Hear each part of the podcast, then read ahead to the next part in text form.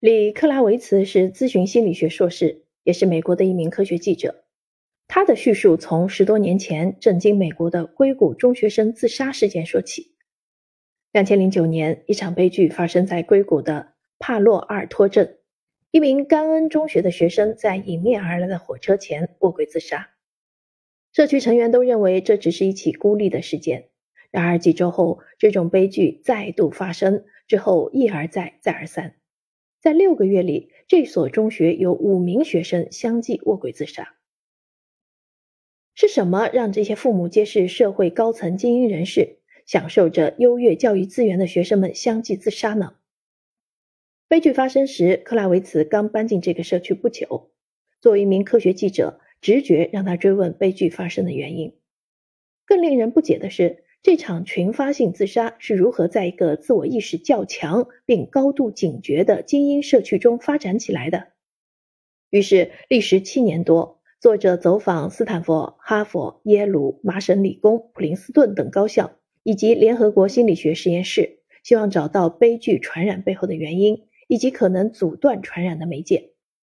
最终，他的答案是：思想、情绪和行为，从打哈欠到贪婪。都具有传染性，而且人们都很容易受到环境中一些无意识诱因的影响。克拉维茨分析，社会传染的原因来自于人的大脑，大脑在环境中无意识挑选线索，这种线索可能就是社会传染的魔音。魔音就像某种核心思想，能在大脑思想中进行繁殖，让大脑成为传播思想的载体。这些魔音能够在适当的环境中。传播、感染、激活其他人的思想，而这种传染完全是无意识的。传染的途径则是通过人际网络，包括面对面沟通、网络交流等。人们会在无意识中受到许多影响，比如情绪。在一个群体中，感觉联系紧密的伙伴中有一位心情不太好，其他几位就能感受到，心情也会不太好，甚至自卑的影响也是如此。当然，正能量的传染也是一样。所以，作者告诉我们，不管在何种社会环境下，都应该让正能量相互传染。他举例说，历史上不乏这样的士兵、公民、艺术家，他们利用暗示来帮助民众克服恐惧心理。比如，英国浪漫主义诗人雪莱写了不少关于勇气的作品，还有不少以勇敢为载体的诗章。他死后，他作品中的金句成为革命者们口耳相传的经典。圣雄甘地称雪莱是他勇气的源泉，马丁路德金也曾提到这一点，让自由之歌充满民权运动的激情和鼓舞。正如他所说的，给人民以新的勇气。勇气在各种宗教和文化中都是一种美德。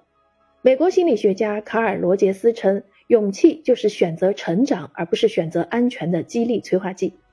奥地利精神病学家阿尔弗雷德阿德勒认为。勇气是一个人成长过程中最核心的东西。另一名心理学家阿尔伯特·班杜拉则认为，勇气是自我效能感的最佳宣言。无论一个人如何看待勇气，这种品质都可以通过别人树立的榜样，通过阅读传记和故事，通过听一些勇敢的行为，通过聆听让人勇敢的音乐而获得。即使是和有勇敢行为的人间接接触，也会增加做出同样行为的可能性。克拉维茨认为，传递持久性勇气的诀窍就是用他的例证来压倒整个社会体系，用慷慨、权威、个人责任的展现和在战斗中表现出的镇静，使环境稳定下来。勇气的传染力势必能超越恐惧，全社会都应让正向传染点燃希望。